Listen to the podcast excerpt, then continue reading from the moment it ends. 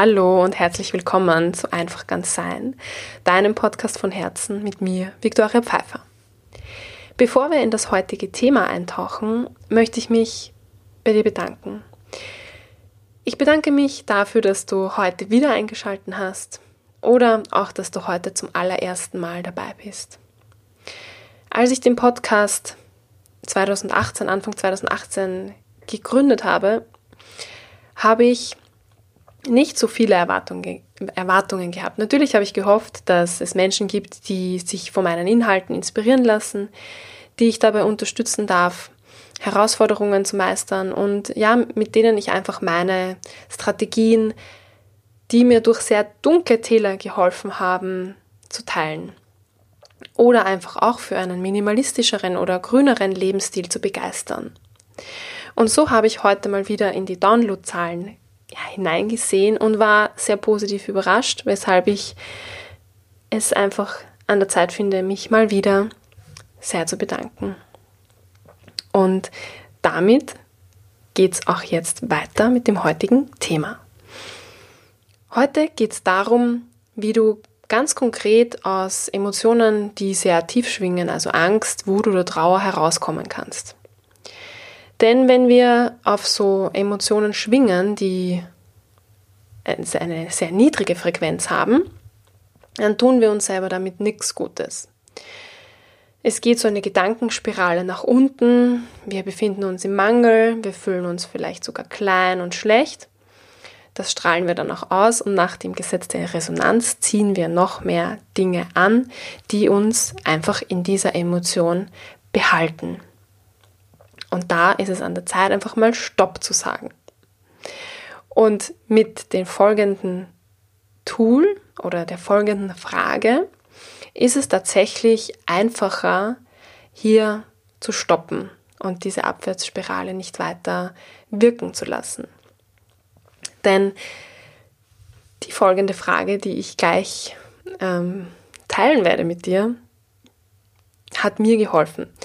Und zwar ich bin ja jetzt nach Münster gezogen, also vorerst mal für ein Auslandssemester, jedoch werde ich das verlängern über das Jahr 2019 hinweg. Und als ich noch in Wien war, habe ich nach einem WG-Zimmer gesucht. Zu Beginn war ich sehr motiviert und habe auch gleich ähm, beim ersten Gespräch eine Zusage erhalten, weshalb ich dann davon ausgegangen bin, dass es sehr einfach sein wird, ein wirklich gut passendes Zimmer mit einfach, ja, stimmigen äh, WG-Mitbewohner und Mitbewohnerinnen zu finden. Also habe ich das erste Zimmer abgesagt und weitergesucht. Mm, und auch wenn ich grundsätzlich sehr voller Vertrauen war, dass ich das Richtige finde oder dass, dass das Richtige mich findet, kam dann mit mit der ansteigenden Zahl an Skype-Gesprächen und auch der Anzahl, steigenden Anzahl an Absagen einfach so ein unwohles Gefühl und es entstand irgendwie so ein bisschen, ja, ein bisschen Angst. Obwohl ich mir immer wieder gesagt habe, dass es nicht passt. Und einerseits dafür ist die Erklärung, dass ich einfach unbedingt etwas finden wollte. Ich wollte einfach dieses Thema WG-Zimmer so schnell wie möglich abhaken. Und bei allen Gesprächen, die ich hatte, hätte ich zugesagt. Aber in Wirklichkeit wusste ich schon, als der Bildschirm anging und ähm, die ersten Worte gefallen sind, dass es nicht sich richtig und richtig stimmig anfühlt. Auch wenn die Wohnungen schön und nett waren und die Mitbewohner und Mitbewohnerinnen auch, auch nett waren, wusste ich einfach, dass es nicht passen wird. Diese Strategie bin ich aber dann trotzdem weitergefahren und hätte überall zugesagt.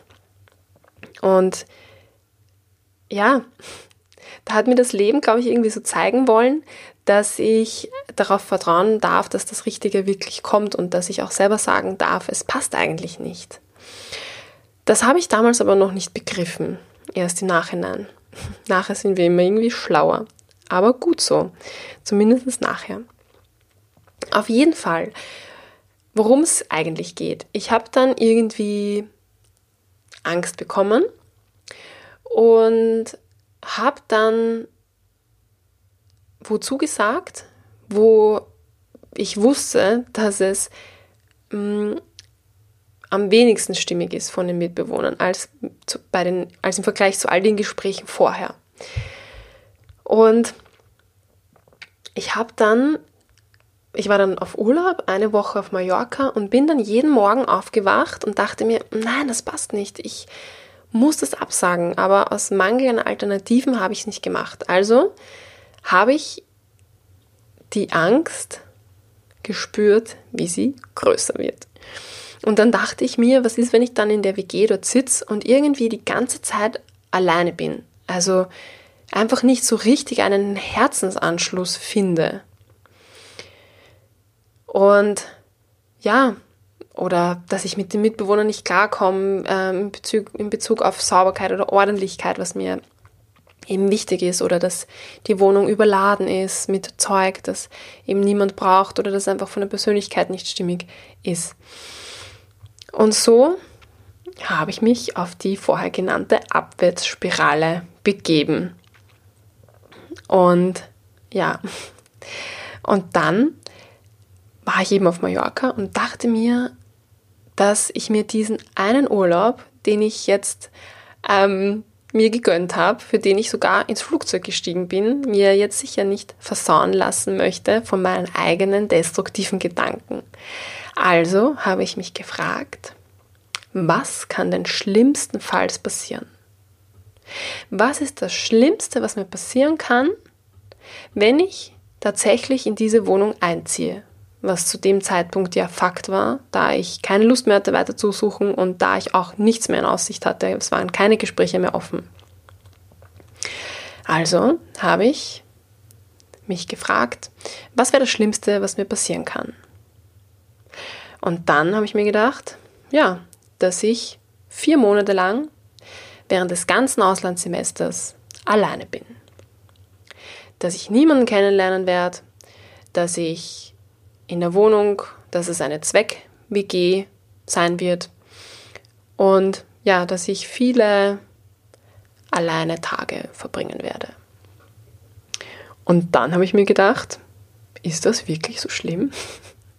Und dann habe ich mir gedacht, nein, eigentlich wäre das sogar cool, wenn ich vier Monate einfach wirklich Zeit für mich habe, für meine Masterarbeit habe, Zeit habe, viel zu lesen und mich in mein Thema richtig rein zu vertiefen. Denn wir sind ziemlich frei bei uns im Studium, Themen zu wählen, die uns richtig interessieren und die ja, uns einfach auch intrinsisch motivieren, etwas in die Welt zu tragen.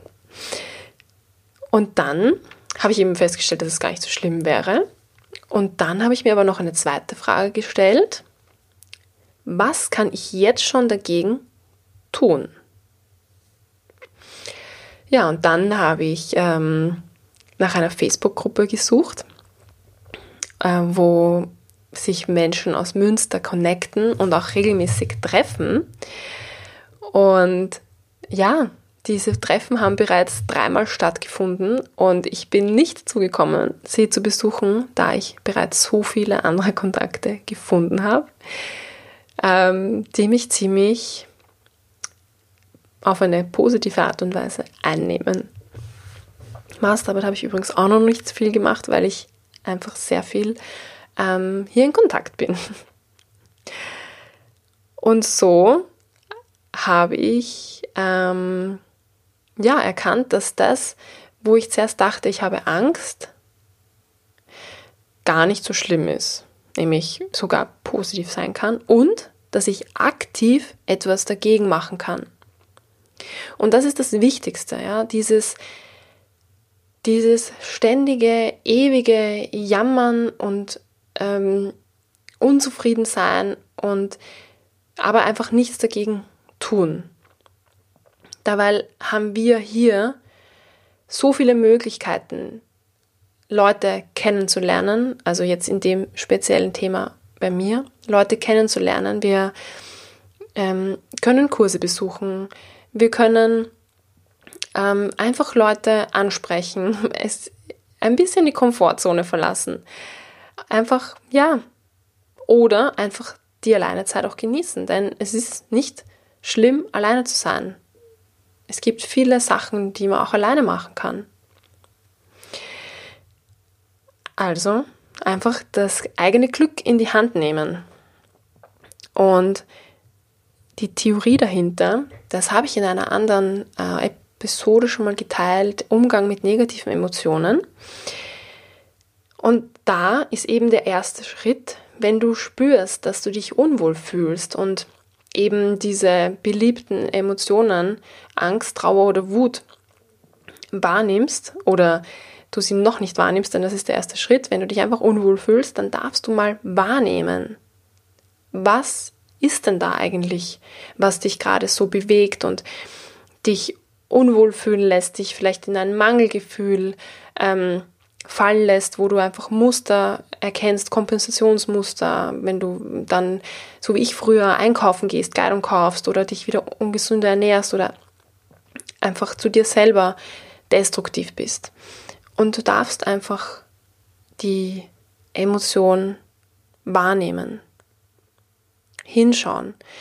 Und oft ist es so, ja, wir wollen da nicht hinschauen, weil es ist irgendwie auch nicht erlaubt, ängstlich, wütend oder traurig zu sein. Und es ist auch okay, es ist auch okay, da nicht hinschauen zu wollen für den Moment. Allerdings langfristig ist es wichtig, eine Alternative zu haben, um, wenn du hinschaust, da auch wieder rauskommen zu können. Und es gibt im NLP eine Methode, die kurzfristig wirkt. Also ich sehe NLP kritisch. Viele Dinge funktionieren und viele Dinge sind ähm, konstruktiv. Nichtsdestotrotz betrachte ich es sehr kritisch, was ich in meiner Ausbildung aber auch äh, mehrmals gehört habe. Glaube mir nichts, überprüfe alles selbst. Und da gibt es eine Methode, wo man einfach kurzfristig das Gefühl drehen kann das Gefühl einfach mal wahrnehmen, wo befindet sich es im Körper? Wo sitzt es im Körper? Ist es im Bauch, ist es im Kopf, im Hals, im Rücken, im Nacken, in den Beinen? Wo ist es? Wahrnehmen. Und dann, und dann sich diesen Gefühl annehmen. Und diese Technik geht dann wie folgt. Wo sitzt es? Und dann nimmst du es tatsächlich mit deinen Händen wahr und nimmst dieses Gefühl, wo auch immer es in deinem Körper sitzt oder außerhalb deines Körpers, du nimmst es in die Hand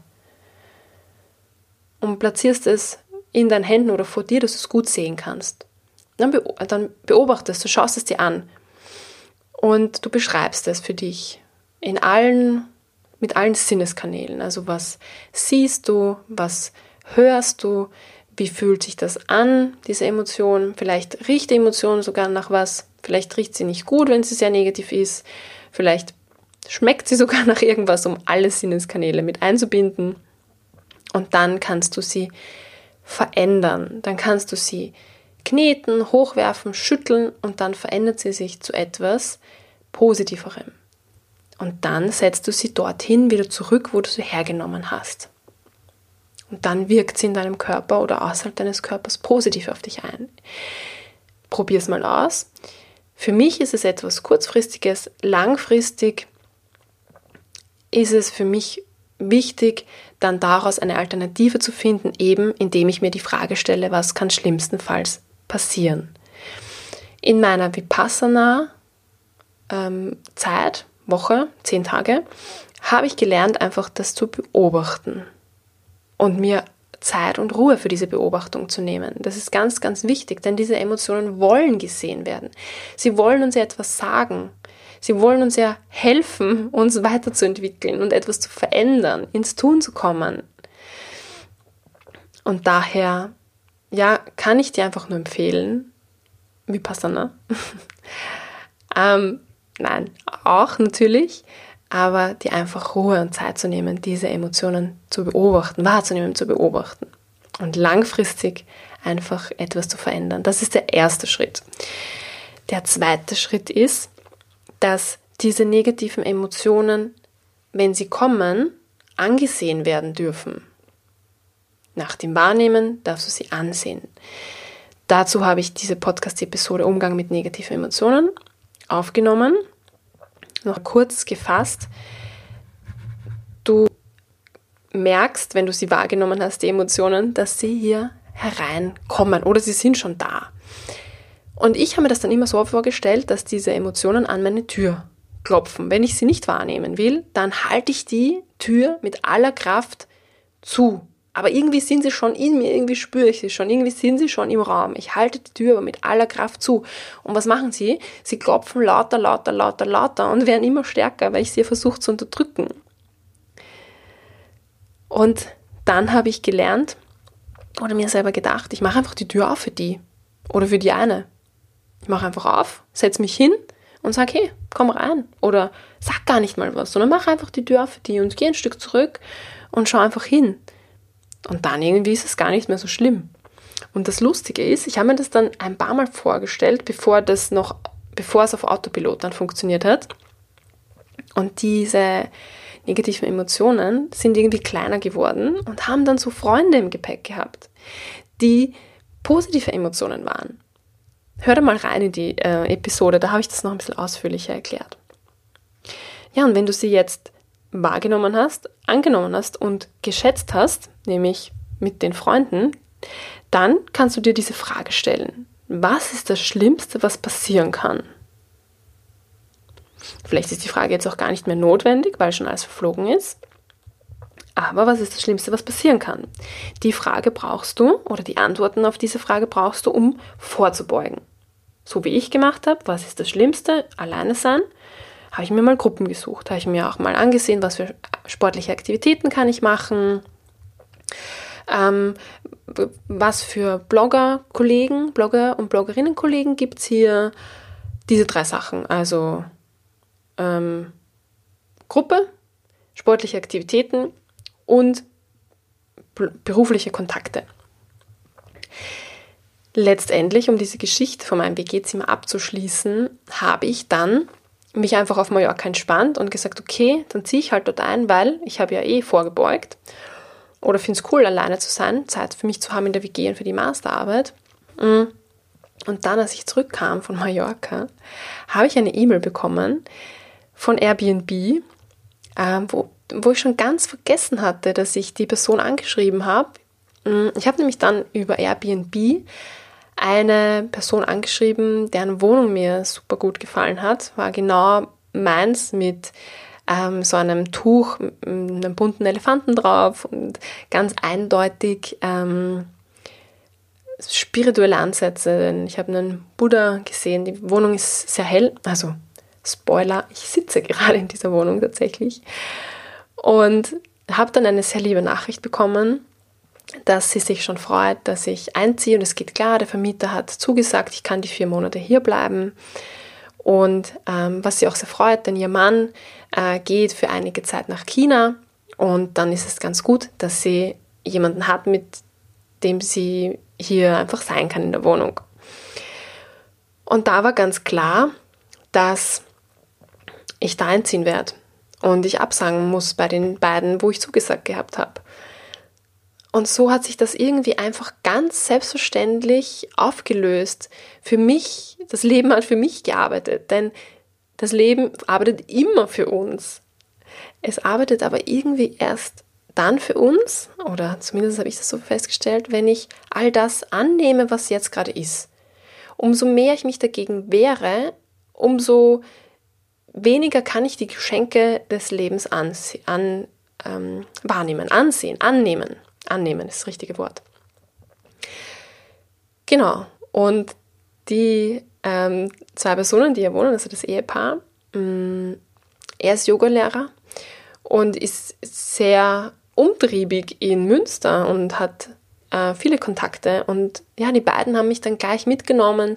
Und mittlerweile kenne ich so viele Leute, eben wie ich gesagt habe, dass ich gar nicht wirklich dazugekommen bin, ähm, in diese Münstergruppe, ähm, bei diesen Münstergruppentreffen teilzunehmen, sportliche Aktivitäten außer Yoga habe ich auch, bin ich auch noch nicht zugekommen und mit den Blogger-Kollegen, Kolleginnen konnte ich mich auch noch nicht treffen.